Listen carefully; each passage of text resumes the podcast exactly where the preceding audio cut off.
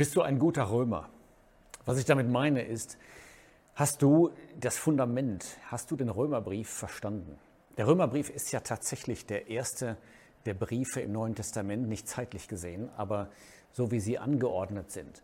Und er ist tatsächlich ein sehr grundlegender Brief, geschrieben von Paulus, etwa 58 nach Christus, behandelt er ein, ein ganz zentrales Thema, und zwar das Evangelium, die gute Botschaft.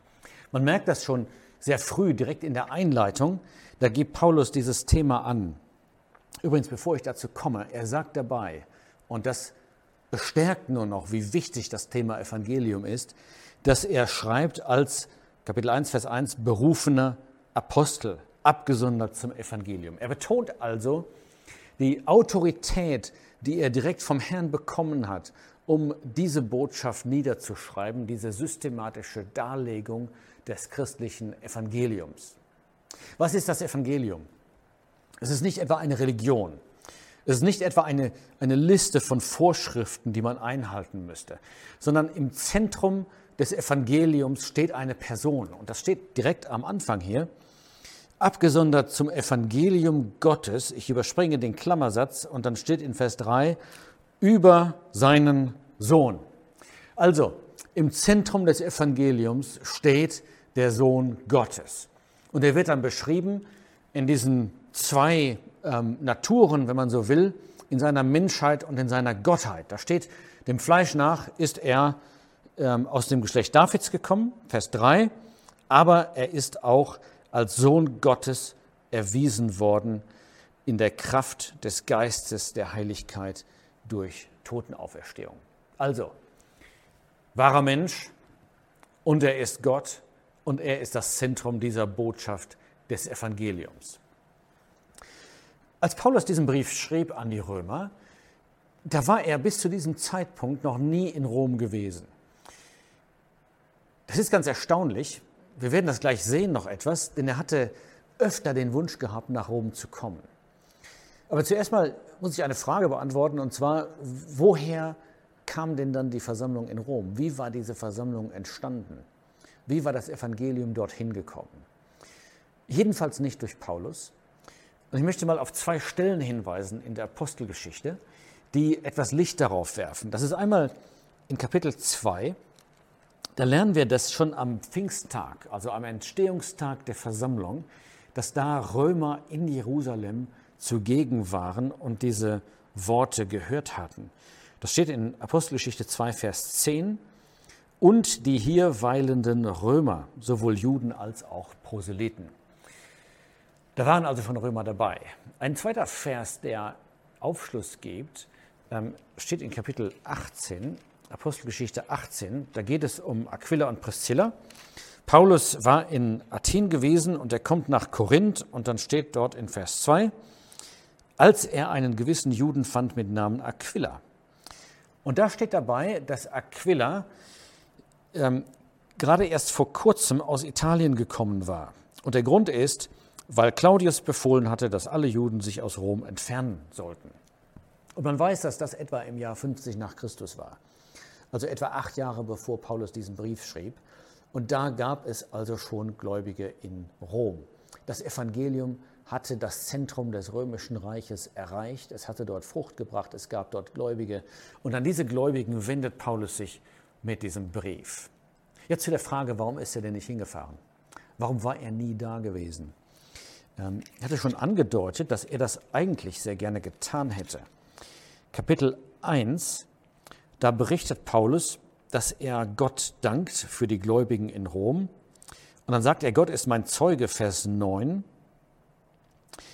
dass ich alle Zeit flehe in meinen Gebeten, ob ich vielleicht endlich einmal durch den Willen Gottes so glücklich sein möchte, zu euch zu kommen. Also er wollte tatsächlich die Gläubigen in Rom aufsuchen er hatte diesen Wunsch und wahrscheinlich war ihm auch nicht klar, warum Gott das noch nicht erlaubt hatte. Ich glaube, dass Gott sehr gute Gründe hatte. Ich glaube auch, dass es eine große Kirche gibt, der es sehr recht gewesen wäre, wenn Paulus früh nach Rom gekommen wäre und wenn man hätte sagen können, dadurch ist die Kirche in Rom entstanden. Aber Gott hat das in seiner Weisheit anders geführt. Und es hat einen zweiten sehr positiven Effekt, dass dieser Wunsch des Paulus nicht in Erfüllung gegangen war. Weil er nicht nach Rom reisen konnte, schrieb er diesen Brief und damit eine systematische Darlegung des Evangeliums. Sehr beachtlich. Ich möchte das gleich kurz zeigen, ganz grob, in welche Abschnitte man diesen Brief unterteilen kann und wie man dort die Botschaft des Evangeliums erfahren kann.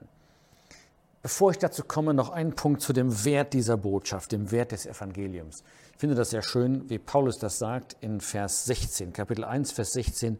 Ich schäme mich des Evangeliums nicht.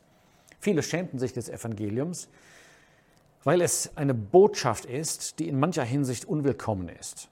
Das Evangelium sagt mir nämlich erstens, ich habe ein Problem, ein schweres Problem, und zweitens, ich kann nichts beitragen, um dieses Problem zu lösen, außer meinen Bankrott zu erklären und auf Gnade zu hoffen.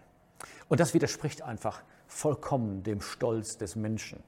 Aber Paulus sagt, dennoch, ich schäme mich des Evangeliums nicht. Warum nicht? Denn es ist Gottes Kraft zum Heil jedem, jedem Glaubenden. Paulus hatte das an sich selbst erfahren, wie sein Leben im wahrsten Sinn des Wortes auf den Kopf gestellt worden war, wie Gott sein Leben verändert hatte durch, dieses, durch diese gewaltige Botschaft, durch dieses Evangelium. Und er sagt, ich kenne diese Kraft und ich schäme mich nicht über eine solche gewaltige Botschaft. Was ist dann diese Botschaft des Evangeliums und wo findet man die genauer in diesem Brief? Fange mal an mit einer ganz groben Einteilung des Römerbriefes. Man könnte sagen, wir haben elf Kapitel Lehre und dann haben wir fünf Kapitel Praxis, also Kapitel 12 bis 16. Und das ist natürlich die ähm, einleuchtende Einteilung, dass erst die Lehre vorgestellt wird, denn die Praxis beruht ja, ja, wenn es gut steht, beruht christliche Lebenspraxis immer auf der christlichen Lehre.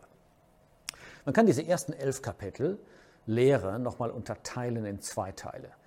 Das Evangelium an sich wird vorgestellt in Kapitel 1 bis 8 und danach kommt ein Teil, den man manchmal auch den dispensationalen Teil nennt oder heilsgeschichtlichen Teil, nämlich Kapitel 9 bis 11.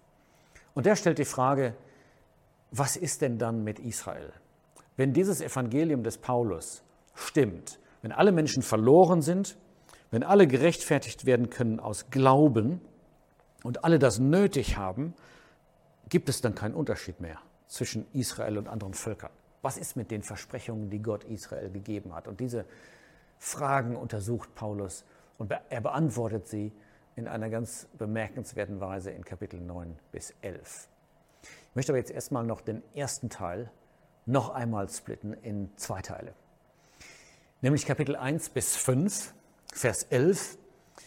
Das ist sozusagen der erste Teil des Evangeliums. Da geht es um die Rechtfertigung von sündigen Taten.